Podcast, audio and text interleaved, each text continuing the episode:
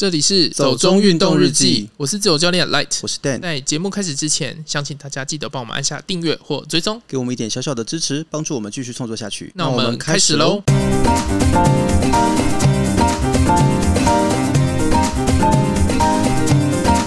话说这个礼拜，我们算是进入了一种微解封的状态。后疫情时代，我觉得这个词真的很怪异哦，不管是微解封还是后疫情啦。因为我们也没封城嘛，所以讲微解封怪怪的。然后疫情也还没还没过啊，到底 到我们要怎么讲后疫情？我觉得是很奇妙的事情。不过呢，我相信其实真的大家都闷很久了啦，所以最近也一直在各种不同的户外运动社团啦、群组里面看到大家在询问说，我们最近到底是不是有什么地方可以去了？所以我们就想办法整理了一份表格，嗯，一份懒人包，对，很不懒，对，超超级不懒，有二十六页，可是没办法，因为里面细节真的太多。而且二十六页还没办法写完全部的细节。对，像例如终极三其实是全部都开放，但是你要注意步道有没有关。嗯、对，而且有的时候啊，像终极山，如果两个月你没有去爬，又碰到夏天，搞不好那整个路都不见了。所以如果真的要去，也是要注意一下安全啦。嗯，总之我们有一个这样的表格，那在我们的脸书跟 IG 可以给大家参考，如果有需要的话。对啦，但是这时间我们还是不鼓励大家出门啦。嗯，其实最好还是可以继续再待在家里啦，大家再努力一阵子嘛。就如果非得要的话，你可以帮我们的表哥分享给你的朋友。对，嗯，麻烦大家。好，反正我们今天的主题呢是环法自行车赛。等一下，那个是什么表情 啊？什么什么？你露出了一个微妙的表情。没有啊，是你你想讲这个主题很久了，我在等你开场。哦，好，不是啊，因为我就觉得说，我们做这个节目真的蛮适合来讲一下环法的嘛。嗯，它跟我们的主题非常的切合。对，而且。等一下，什么啦？我觉得你真的一直有一种欲言又止的感觉。到底是骑自行车对你来说有什么创伤吗？呃，其实就只是摔断手而已啦。嗯，好，真的是一个严重的创伤哎。等一下是怎样？为什么摔断手啊？就骑书花，然后不小心刹车按错，那时候才刚开始骑车而已。哦、oh，I'm sorry。不过书花真的是有点危险啦。对，可是我后来骑更凶啦。啊？为什么？就为了要比赛，不得不。嗯，心里不会有阴影吗？有哎、欸，其实我有点 PTSD 哎、欸，啊，我是不是不应该讲这个主题啊？没有啦，就就我觉得可能就是发生事故之后都会有一点吧。所以你现在不太喜欢骑车是这个理由吗？没有啦，我在家那个训练台 OK。可是我觉得之前问你要不要骑训练台的时候，你也是抗拒了很久哎、欸，因为它很花时间。哦，好，其实也是一种懒吧，我觉得，对，就是真的很懒，因为我要骑训练台的话，通常就是三个小时。对。也算合理吧，但是你知道这时间就很长，你可以看两部电影呢、欸，是这样比较的吗？好了，不过其实像你刚刚讲到摔车，I'm sorry，再说一次，你刚刚讲到摔车这件事情啊，那我们也不得不联想到今年的环法也是出了一个超级不知道该说乌龙还是荒谬的摔车事故嘛，嗯，就是在而且在第一站，我觉得我觉得选手真的蛮衰的，就因为一个白痴的观众带着标语闯到赛道上。哎、欸，可是那个标语到底写什么啊？哦，他就写了一个很简单的阿雷欧比欧米，嗯，然后欧比欧米其实不是法文，所以我还去查了一下它到底是什么，它是德文的爷爷奶奶的缩写。哦，所以是到底是简单来说就是加油，阿公阿妈。所以他阿公阿妈有参赛。是没有，阿公阿嬷才要环法是想整死谁？就可能在骑到中途就往生了吧？不可能，好不好？一开始就直接被关门了吧？到底多想整老人家？不要这样，好不好？哎、欸，搞不好人家老人家超强的啊！你这好，我不想争辩这件事情。好好，总之应该就是只是一个很单纯的，你知道，就那种想红的观众想宣示一下，妈，我在这儿，妈，我上电视了，这种概念吧。哦，一种 PTT 乡民的概念，对，然后一出来就撞到知名选手 这样子，因为他撞的那个地方其实已经是第一站的比较后段，就大家要开始加速要冲准备冲刺的时候了，所以大家速度都已经蛮快，然后一摔真的就很严重。哦天哪，我那时候二十快三十摔出去就已经够恐怖了，我真的不想敢想象他们摔出去的样子。对啊，其实自行车，尤其是像环法这种比赛啊，他们平均车速大概都要到四五十，嗯嗯，一摔真的不得了，很多人的车就是直接断裂或干嘛的。我知道有一个还蛮有名的西班牙选手，他应该算是蛮有潜力的啦，就是这几年备受期待，结果他也是刚好就碰上这一波，就手直接摔断。阿弥陀佛，反正对我们怀念他。没有啦，就是我觉得这种事情真的是不太可取啦。你要看比赛就好好看比赛，真的不要想办法出这种风头啦。你害到人家也不好嘛。我就一直在想说，如果是在拉丁美洲这种比赛的话，如果是你撞到什么哥伦比亚选手，搞不好你就会被毒枭追杀。有可能。对啊，那而且重点是这个撞到人的观众，他肇事之后就逃逸了。到底是 很很傻眼对吧？对，就是因为那时候我就看，我觉得可能就是发现自己闯祸，不知道怎么办，赶快跑走。对，所以后来我还看到法国宪兵就是在通缉他。好啦，有时候在家自己看看比赛就好了。对，我真的觉得，虽然说在现场看比赛本身是一种不同的气氛跟感受啦，会很嗨啊。对，可是你真的要去现场看，就拜托守守守规矩吧，不要造成。会不会是现场有免费的啤酒，然后喝嗨了？就算现场没有免费的啤酒，大家也会自己带去啊！你在说什么？对啊，好啦，总之这是今年真的，我觉得应该让大部分很多人都蛮印象深刻的一件事情啦。我记得我们之前在别的集数好像曾经提过一点点环法的历史。总之还是简单的再回顾一下，环法其实是一九零几年的时候一个新创办的体育报纸，它为了要冲销量，所以去突发奇想想出来的一个赛事。嗯，虽然说它不是世界上第一个长途自行车比赛啦。但第一个也是法国人办的，法国人就喜欢搞这种奇花的东西，对，稀奇古怪的东西。所以，呃，只是说环法自行车赛，因为它真的很难，所以后来就越来越知名，然后变成一个大家要挑战的某种像圣杯一样的东西吧。大家都喜欢挑战很难的东西啊，就是自行车骑不够，就跑去玩三铁，三个都要会。对，三铁也是法国开始嘛。就是类似这种赛制的东西，对，但是不是真的法国开始制定的？对对，我知道呢。我们之前也谈过它的起源啦，只是说法国人就很喜欢搞些有的没有的。自由潜水跟法国也渊源蛮深的嘛。对，就反正法国人就喜欢搞一些体能极限之类的东西。对对对，差不多就是这样。不过其实像刚刚有提到说，环法虽然不是第一个长城自行车比赛，那第一个长城自行车比赛呢，它其实是在巴黎到布雷斯特之间巡回的一个比赛。嗯。还因为这个比赛，所以法国人创造了一种甜点。什么甜点啊？叫做就叫巴黎布雷斯特。哦、对，就是这两个城市的名字。哦哦哦，好，这么简单。有没有觉得这个很法国？就是我们今天为了要体育赛事，我们还要弄一个甜点出来。嗯，不过其实这甜点是蛮好吃的啦。它其实你可以把它想象成是一种榛果口味的泡芙，然后它的形状是一个圆圈圈的形状。那跟 donuts 有什么不一样？可以不要拿这么低级的甜点来跟它比较吗？为什么是第一集？Donuts 就是很，你知道很庶民的食物啊。我就是庶民啊，怎么样？因为现在流行精英吧。好了，没有啦。总之，巴黎布雷斯特的这个甜点呢，它就是在巴黎布雷斯特这个自行车比赛中间的一个甜点店。它为了要冲销量，反正什么都要冲销量就对了。这是一切商业的精髓嘛，就创造了一个以自行车车轮为灵感的圆圈圈形状的甜点，这样子。这听起来就很甜甜圈啊！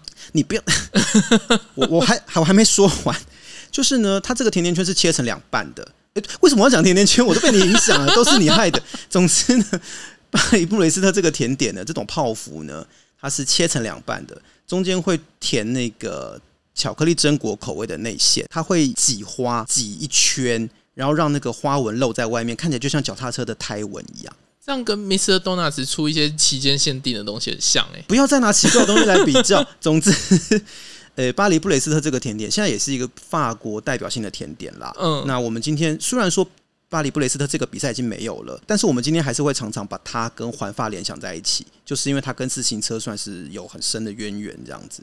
嗯，所以它有跟车轮一样大吗？据说早期真的超级大，有没有到车轮那么大我不知道，但是说是一个家庭吃不完的大小。哦，那就是因为车轮，其实车轮饼也可以卖。哎，你这么一说，倒是一个 好主意。然后用那个珍珠奶茶口味，干脆以后我们去环发的赛道旁边卖 卖车轮饼好了，就不要把那个餐车推到赛道上就好。对对对，我们会很守规矩。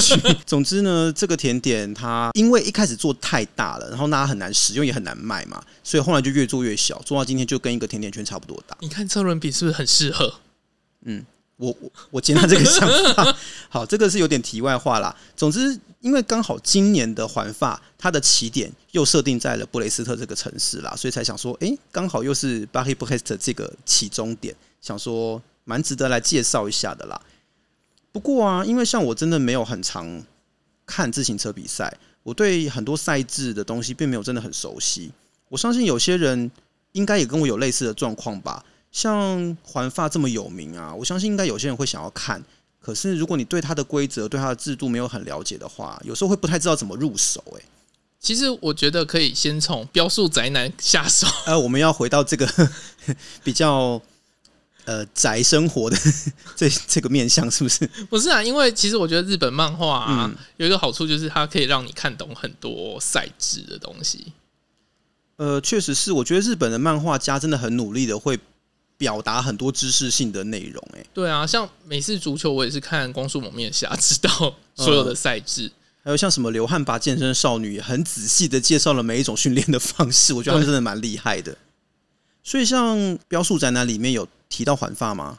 他没有提到环发，但是他是讲比较是日本的比赛啦。OK，但是基本上长城自行车比赛那种多天数的，是不是规则上都很类似啊？就是大概会就是分成就是冠军嘛，就是最快那个。对，然后登山王、冲刺王，大概就这样。嗯，哦，不过讲到这个啊，我对环法比较有印象的地方，大概就是跟这个有关系啦。嗯，就是像各个不同的。冠军或各种不同领先者，他们穿的领旗衫的颜色会不一样，这样子。嗯，像环法的速度最快就是穿黄衫嘛。对啊。登山王是穿白底红点衫嘛，Polka Dot。冲刺王是穿绿衫，但其实法环发还有一个白衫啦，是给那个最年轻呃，是给那个年轻的冠军。对对对，就是类似新人王的概念。对对对，新人王不是年轻的冠军，嗯、就是。呃，他是在二十五岁以下表现最好的那一个。对，所以基本上就是这四种颜色啦。那当然，黄山的起源就是跟我们前面讲的，一开始办这个比赛的那个报纸，它是用黄色的纸印的啦，所以这就是它的基本代表色。嗯，不过现在的这种各色领旗山啊，它其实也都会有赞助嘛。这些赞助商啊，他们也都会有一些相应的配色，我猜啦。就是冠名赞助的概念，对对，有点像。因为其实现在的我知道这几年黄山的赞助者都是一间很大的银行，叫里昂信贷，嗯，也是我本人开户的银行。他们公司的代表色就是黄底蓝字，那也刚好就配黄山这样子。登山王的原点山是家乐福赞助，对，只是我不太清楚家乐福的标志为什么要有圆点，就是了。因为它以前很早很早以前的 logo，嗯，是一个红色的圆形，然后中间。有两个箭头夹着家乐福这样，诶，那搞不好是更早期的商标留下来的。对啊，就是他们其实红色一直都是家乐福的主视角色。因为你知道，在法文里面，家乐福是十字路口的意思啊。对啊，但是其实家乐福集团在叫改名叫家乐福之前，它是叫做红普，就是圆环集团。OK，对，就是他们不管怎么样都需要要选一个路上的东西就对了啦。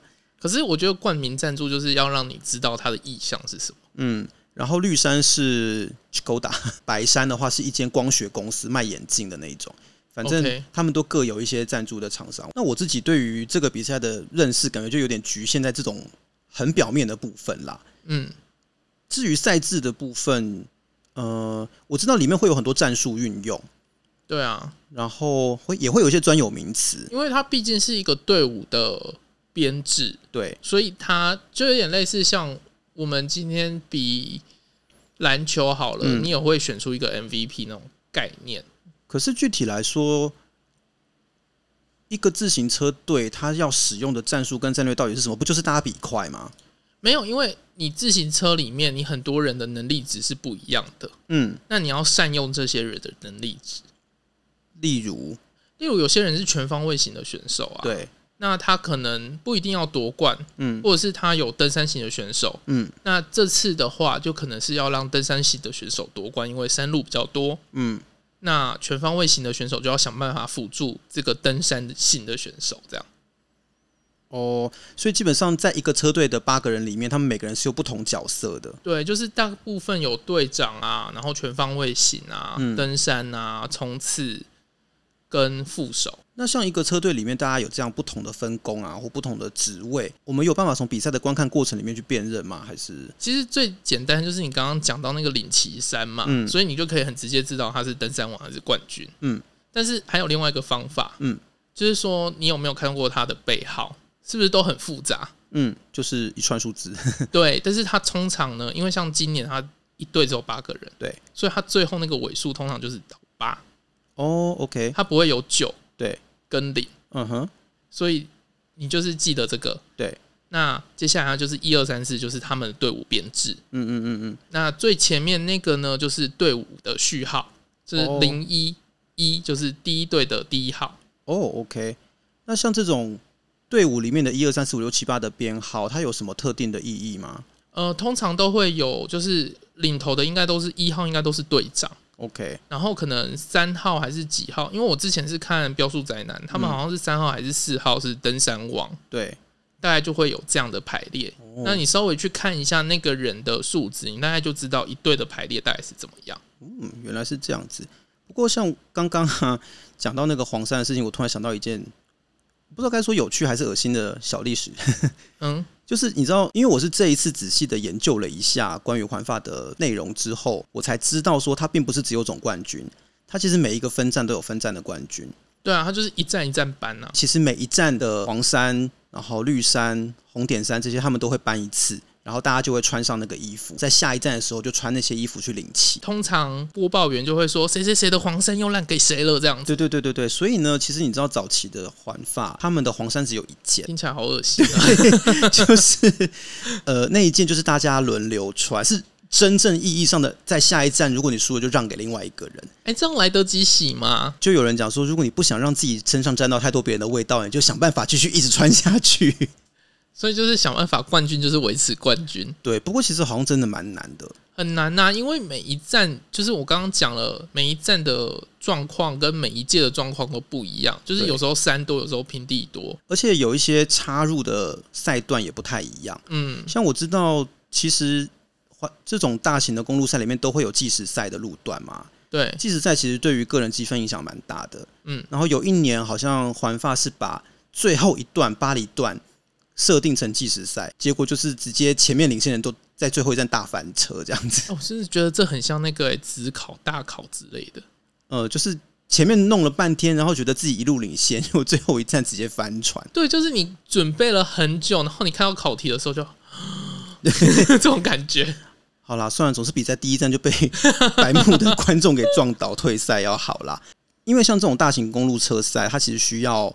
战术就像我们刚刚讲的嘛，嗯，里面就会有一些名词，我常常会看到像他们会讲说有兔子，或者说你要去抓那个兔子是指什么啊？就应该是有人先跑出去了，嗯，然后他可能是引诱作战，引诱，对，就是他想办法让你先消耗体能，他可能不是他们队上主力的得分手或者是什么之类的。哦，OK，所以他就是一个诱饵，嗯，然后自己跑前面，让大家觉得这个人要冲线，就去追他。嗯，但是真正要冲线的人躲在后面，这样。对，就是他们有很多战术，例如说这个登山要让登山王赢，对，那他们可能就是队上有第二把登山手，嗯，那可能让第二把登山手先冲，嗯，然后让第一把登山手保留体力，嗯，然后等到时机对了，再让第一把登山手冲出去。哦，我觉得自行车比赛里面真的很多这种尔虞狡诈，很多这种宫斗戏一般的，所以我很推荐看《飙速宅男》啊。哦，所以它里面这个部分描绘的很好，是？不是因为他就有写说，例如说这个车队里面只有一个是冠军选手，嗯，就只有他是可以 carry 整个车队，那他会怎么样使用这些技术或什么之类的？像你刚刚讲到就是冠军选手什么的啊，我也是因为今年在看环法的官网的时候，才看到一些像比如说 GC 或者是大家常会讲的 GC 车手，嗯，对吧？其实这也是一个蛮常看到的。的缩写啦，就是积分最多的选手。嗯，其实 GC 就是指总积分总成绩啦。那如果说讲这个车队的某一个选手是 GC 车手的话，就表示他会是这个车队里面主要要去夺取黄山的那个人，或是最有机会夺取黄山的人。这样。对，但是也不一定是他啦。对，因为这有时候会有一些他们内部的考量或什么的。嗯，有可能就是他们会放一个不稳定的选手。嗯，那这个选手可能就是夺冠手。嗯。那讲了这么多，你自己有完整的看过环法比赛吗？其实没有诶、欸，因为蛮花时间的。嗯，因为其实他要比个两三个礼拜嘛，对不对？嗯，所以我自己其实也没有真的完整看过啦。你对这些车队跟选手有做过功课吗？还是你会去研究他们吗？其实我没有特别的爱好、欸。哦，我是这两年才开始稍微有点关注啦。嗯，那我知道这两年好像呃很知名的一个选手是来自斯洛文尼亚的波加查。嗯。他才二十三岁左右吧，还很年轻。就是夺得了新人王、登山王跟冠军。嗯，好，有没有登山我不确定，但是是同时拿黄山跟白山。有，他有拿红点山。好，我觉得就是怪物。我有看一些今年前面的分站赛事的评析，还有一些比赛成绩的部分，他也是蛮恐怖的。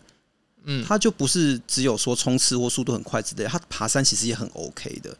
然后也是一样，整个就是在那种很很陡的坡上海放一大堆人这样子。Anyway，反正怪物就是怪物啊。对，就是 我觉得是蛮奇特的。那我知道今年好像蛮多人蛮关注英国的一个知名选手叫 Kevin Dish，嗯，网络上人称盘子哥。他因为好像是超超过三十五岁了啦，所以今年也算是他可能是最后的大赛。那但还蛮多人在替他加油跟关注他的表现这样子。他目前好像也都是在很多分站都是穿绿衫啦，嗯，对啊，反正我觉得有时候多看一点之后去了解一些这种细节，其实还蛮有趣的啦。讲到环法这件事情啊，也。不得不提一下观光，因为法国其实是一个非常依赖观光的国家。对，他们任何活动几乎都离不开观光。他们这种大型的运动赛事其实也是，而且正是这种很大型的运动赛事，他们才可以吸引到更多的人进来花钱在这边消费。所以，其实法国一直都很重视环法这件事情。所以，你这次看到布雷斯特有特别的感受吗？我对布雷斯特没有特别的感受，因为我其实没有去过这个城市。我去过布列塔尼半岛，但是没有去到那里，因为它其实就是在布列塔尼半岛的最尖端。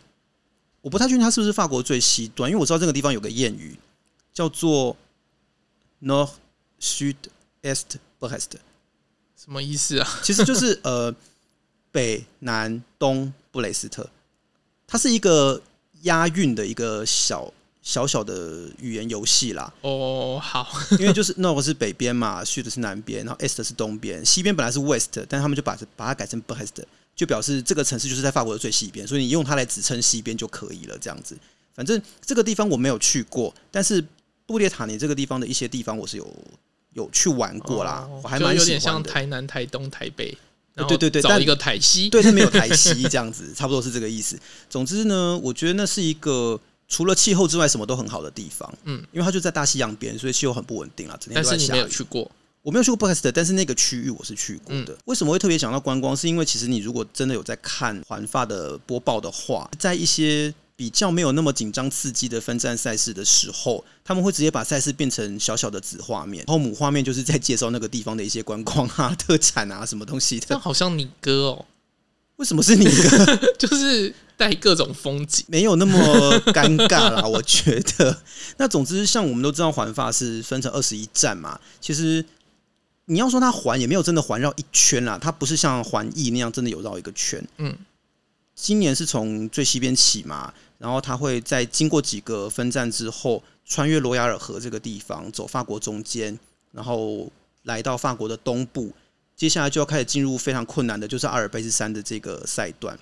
嗯，绕过阿尔卑斯山之后呢，就会开始往南法普罗旺斯这个地方走，然后接下来就是往比利牛斯山这个方向绕过去。所以其实每一段每一段你都可以看到法国的不同地区的风景啦。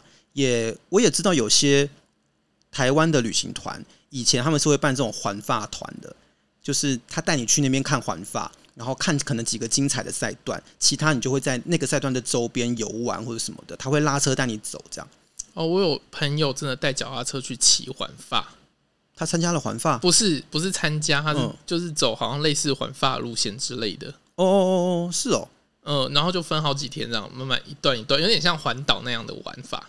其实这样真的很不错诶，我如果有机会也是蛮想试看看。你说骑脚踏车吗？嗯，我之前语言学校的时候有一个同学，美国人。他就是从比利牛斯山骑车到普罗旺斯，然后你之前不是也讲过你想要走那个什么朝圣之路？对对对对对，西班牙朝圣之路那个我也很想走。嗯，那你要好好准备哦。诶，你没有你你没有想要参加是不是？好，总之，嗯，可是我参加的话，嗯，啊，你你也是要准备啊。哦，没关系，走散就算了。我会很自由的停下来休息。等一下，那你朋友他是什么时候去的啊？我已经忘记了欸。他是真的在环发那个期间去骑的吗？不是欸，他就是他有写成一本书，你可以去找。哦，但是我没有看。哎、欸，好意思。好，那一本书叫《沦陷法国》。OK，好，因为它就叫谢伦，所以就是“伦”，哦，然后“现”就是现行的“现”。OK，好，之后我再来找看看。嗯，因为你刚刚这样讲，我是想到今年我好像知道有一个人，他是真的就是跟在大车队的后面，嗯，然后跟着他们一起骑环法，就是个人啊，他不是参加比赛的人。哦，而且。像你知道环法分成二十一个分站嘛？其实你每骑完一段之后，选手就会被拉车带到下一个分站赛事的地点去。可是这个人呢，是他全程都骑脚踏车。要说疯狂，我觉得也是蛮疯狂的啦。哦，好惊人哦！对，反正就是我以为你朋友当初也是这样走啦。哦。就事实证明，你朋友还不够疯这样子。你可以看他的书啦，我不知道。好，我先去看看再说。但总之呢，因为这二十一个分站，它是在不同的地方。那法国本身还蛮大的，所以每一个地方有自己的特色啦。所以我就想说，也许可以顺便就介绍一下我自己觉得比较精华，我觉得很值得去观光旅游的一个地方。那像今年呢、啊，这二十一个分站赛事里面，我自己看了一下它所有的路线选择。我对于第十一站算是呃特别情有独钟吗？应该也算是有点回忆吧，因为第十一站很多地方我都去过。那是哪里啊？第十一站其实就是在南法，它就在普罗旺斯的附近，是一个比较靠山的地方。嗯、感觉骑起来很热。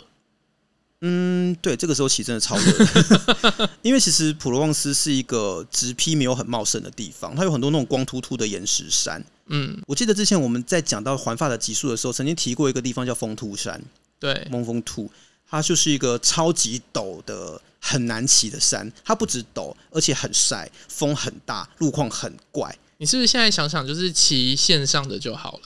啊，当然啦，就算我真的去法国骑脚踏车，我也不会骑上那座山，好不好？没有必要整自己啊。但总之，这个地方它今年的第十一个分站呢，是从一个小镇叫做索格 （Sorgue），然后骑到马洛塞呢。马洛塞呢，就是在刚刚讲那个风兔山蒙风兔的旁边。嗯，呃，其实从 Sorgue 出发，很快就会经过一个小镇，叫做 Fontaine de Vaucluse。就是之前我一直跟你提过我去划船的地方。OK，好，不是天鹅船，我再次强调，不是用踩的就对，不是，是真的用手划好吗？那里是号称法国九寨沟，它是有索格河流过，然后非常漂亮的一个地方。那水真的超绿的，而且其实周边就是很悠闲，好像其实要骑马的话也可以，但是其实大家水是绿的，有没有政治意图啊？嗯，我们都说青山绿水嘛。这个也是蛮反映时事的。好了，就是嗯，那个地方其实真的很多人去都是去泛舟。那但是因为有人觉得那个地方这种活动不叫泛舟，那我就不知道该定义它叫什么。但总之很值得去啦啊！有些划船就划船啊啊！划船跟泛舟不同义词，不同吧？好，那你说不同就不同。总之呢，在经过这个 Fontaine de Vaucluse 之后呢，还会经过一个叫做 Gordes 的城市，它是一个盖在小山坡上面的石头城，第一次看的时候，觉得好像看到什么魔界的场景，然后我觉得有一种很奇幻的感觉。嗯，然后再过去有另外一个城市，一个小镇啦，叫做呼吸用，它是盖在一个小山坡的顶上，就是一片平平的山顶上，然后整个城市都是红色的。嗯，我觉得这些城市都是超特别的，而且像法国的那种观光部门，他们其实有针对法国的小镇去做一些分级。就是给你一颗花、两颗花、三颗花。我以为是什么普遍极、限自己，什么东西？红灯区。我们不是荷兰好吗？没有 没有荷兰人这么这么 放荡，对放荡主义的国度这样子。总之，三颗花就是表示说这个地方是真的很有特色啊，然后漂亮的小镇很值得去观光。那像刚刚讲的这些小镇，全部都是三颗花小镇这样子，所以这条路线真的是蛮漂亮的。那它。到最后绕到风兔那个蒙风兔这个地方，其实也是地形本身很独特啦。如果说想要在这个地方玩的话，它距离有薰衣草公路的那个巴隆索的这个高原，其实大概六七十公里吧，开车没有很远。近的，对啊，所以其实你开车过去的话，如果像这个季节，这个季节其实也算是薰衣草的季节嘛。我之前是有去过巴隆索的，真的，你去整片都是紫色。我现在想到薰衣草，就会想到北海道。北海道跟法国其实都有名啦，就是不同季节啦。嗯，其实也要看当年的一些雨量、温度什么的。有时候六月，有时候七月，然后就是看状况。反正如果刚好这个季节去有机会的话，去巴隆索也是很壮观。你真的整个地平线上全部都是紫色的。还是在台湾看薰衣草森林？虽然我有朋友在薰衣草森林工作啦，但是我个人是没有觉得 很对味，应该是这样说吧。对不起啊，总之啊，我们没有要跟他要业配啊。薰衣草森林吗？嗯嗯，我觉得他们不会也配我们啦。哦，好，反正呃，Valensole 的这个薰衣草公路，我觉得蛮值得去的。虽然我第一次去那里的时候有点惊吓。因为当你走进薰衣草田的时候，就是被大量的蜜蜂围绕，然后我是想逃出去，很恐怖，真的身边就是耳边就是震耳欲聋的那蜜蜂声，这样子。不是苍蝇，好问题，你，不要再让我怀疑自己的人生了。好，这是一个选择，然后另外一个选择就是，你如果往从这个地方往南走的话，大概也是六十公里，会到我以前住的那个城市，就叫埃克斯普罗旺斯，它是整个普罗旺斯的中心啦，会有一些比较漂亮的街道啊、城镇可以看，然后再往南一点就到马赛了。那你真的可以练一下，哎，看要不要就是骑一次风图山这样。我，嗯，好，就当做一个很遥远的目标。你可以先从五岭开始。哎，等一下，五岭很难吧？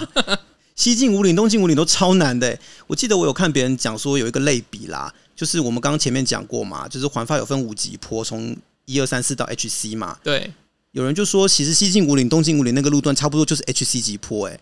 嗯，就是特级坡了。对，等一下，那你还推我这个坑什么意思？这样你骑完这个，你就可以去骑风图山，然后并且怀念一下你的这些小镇啊。那我为什么不直接去小镇就好了呢？真是奇怪。好啦，总之如果去马赛的话，可以去看很漂亮的马赛旧港，还有吃马赛鱼汤。虽然我个人觉得它很普通。那是木鱼汤比较好吃吧？对，我是认真的觉得我比较喜欢石木鱼汤啦。那马赛旧港其实很漂亮，不过马赛其实也不是一个治安太好的地方。反正这个就是别的故事了。那如果有之后有机会再说。总之这个地方呢，第十今年的第十一个分站，这个这一条路线是我自己觉得对我来说很怀念，而且我真的觉得它很漂亮的一个地方。嗯、那像刚刚讲到说布雷斯特是今年的起点嘛？布雷斯特这个地方，嗯。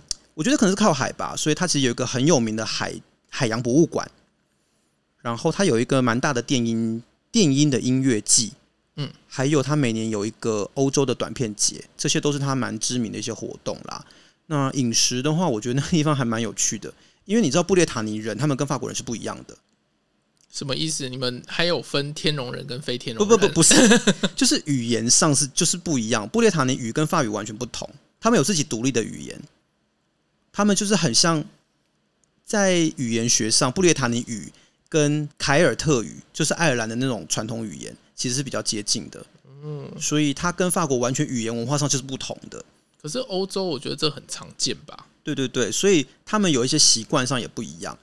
像他们有一种奇怪的菜叫做 Quiche à farce。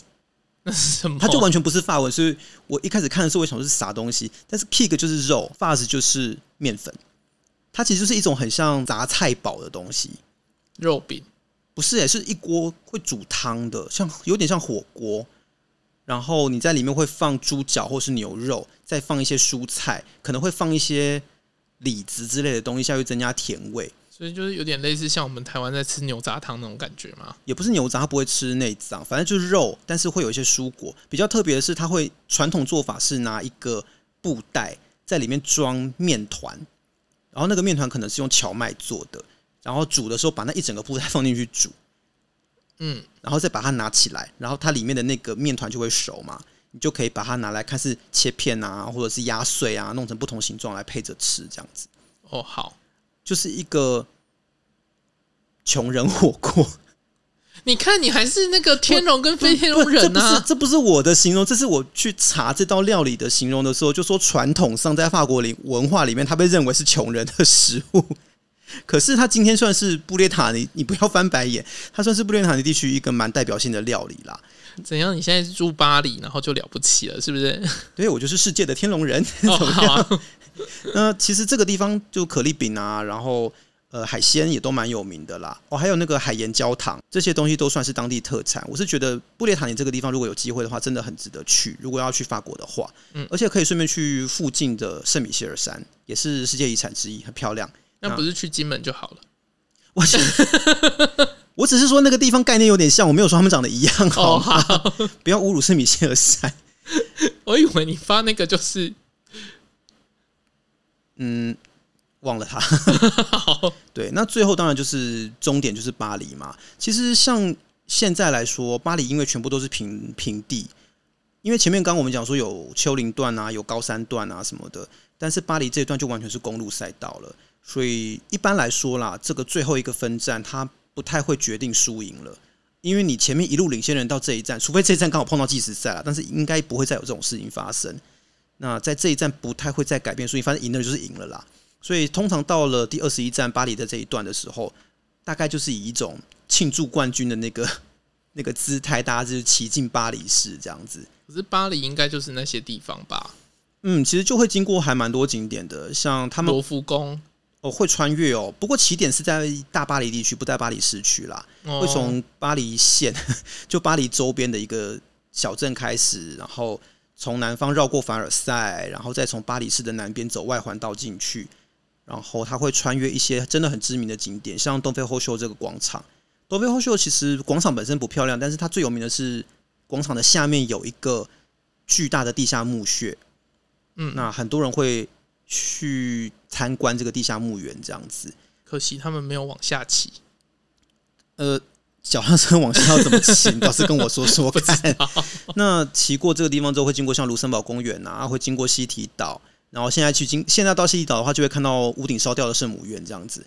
然后再来到巴黎右岸之后，会经过，就像你刚刚讲的，他会穿过罗浮宫，然后绕过协和广场、杜杜勒利花园、协和广场。就之后就会骑上最后的一段路，就是香榭大道。嗯，所有的选手就会在香榭大道一路骑到凯旋门。凯旋门那边是一个巨大的圆环，他们就在那边绕一圈，然后再沿着香榭大道回来，到大小皇宫这边就是真正的终点站。然后到这里就会再看那个总成绩嘛，就会决定这整个整个今年的环法最后的黄山、绿山、红点山跟白山的得主是谁？这样子。对啊。所以其实我们可以知道，像环法这样的赛事，它中间真的会经过很多很多，呃，蛮代表性的，或者是很值得去参访的一些地方。所以我会觉得说，如果有机会的话，之后啦，我也还蛮想再去跟一次这种所谓的环法的行程，这样子，自己骑一次就好啦，就再看看。好啦，反正我觉得今天就是大概的讲了一下，诶、欸。基本的跟环发有关的一些资讯啊，然后今年的一些相关的状况，那不知道说像这样子，今天短短的一个介绍有没有让大家更认识环发一点啦？至少我自己这这一阵子做了一些功课之后，我觉得这个比赛其实蛮有趣、蛮好看的。那可能之后也就会变成一个固定去追的比赛这样子。所以你会熬夜起来看？呃，不一定要看 live 嘛，我也可以看，就是录影。你说剪辑精华嘛？对对，对，先学习。对对对对对，那反正就是希望大家也对这个比赛可以有点感到兴趣，然后看看说之后是不是也可以去开始多了解一些自行车的比赛这样子啦。那最后想问一下大家，之前有没有看过自行车比赛呢？有没有自己喜欢的选手？如果有的话，分享给我们知道。嗯，然后，如果最近有人在家用训练台的话，搭配训练软体的话，有人完成了环发路线的吗？我觉得应该是很难啦。你呢？你呢？你不是一直想要完成吗？那个很长哎、欸，我就我都还在挑战别的路线 这样子。那如果大家有自己喜欢的法国的私密景点，也欢迎跟我们分享一下喽。嗯，好啦，那我想今天就到这边吧。如果你喜欢我们的节目，不要忘记按下订阅或追踪。Apple Podcast 用户欢迎帮我们五星吹捧一下，也可以在 Facebook 或 Instagram 搜寻“走中运动日记”。有任何问题都可以私讯或留言给我们。谢谢，拜拜。拜拜。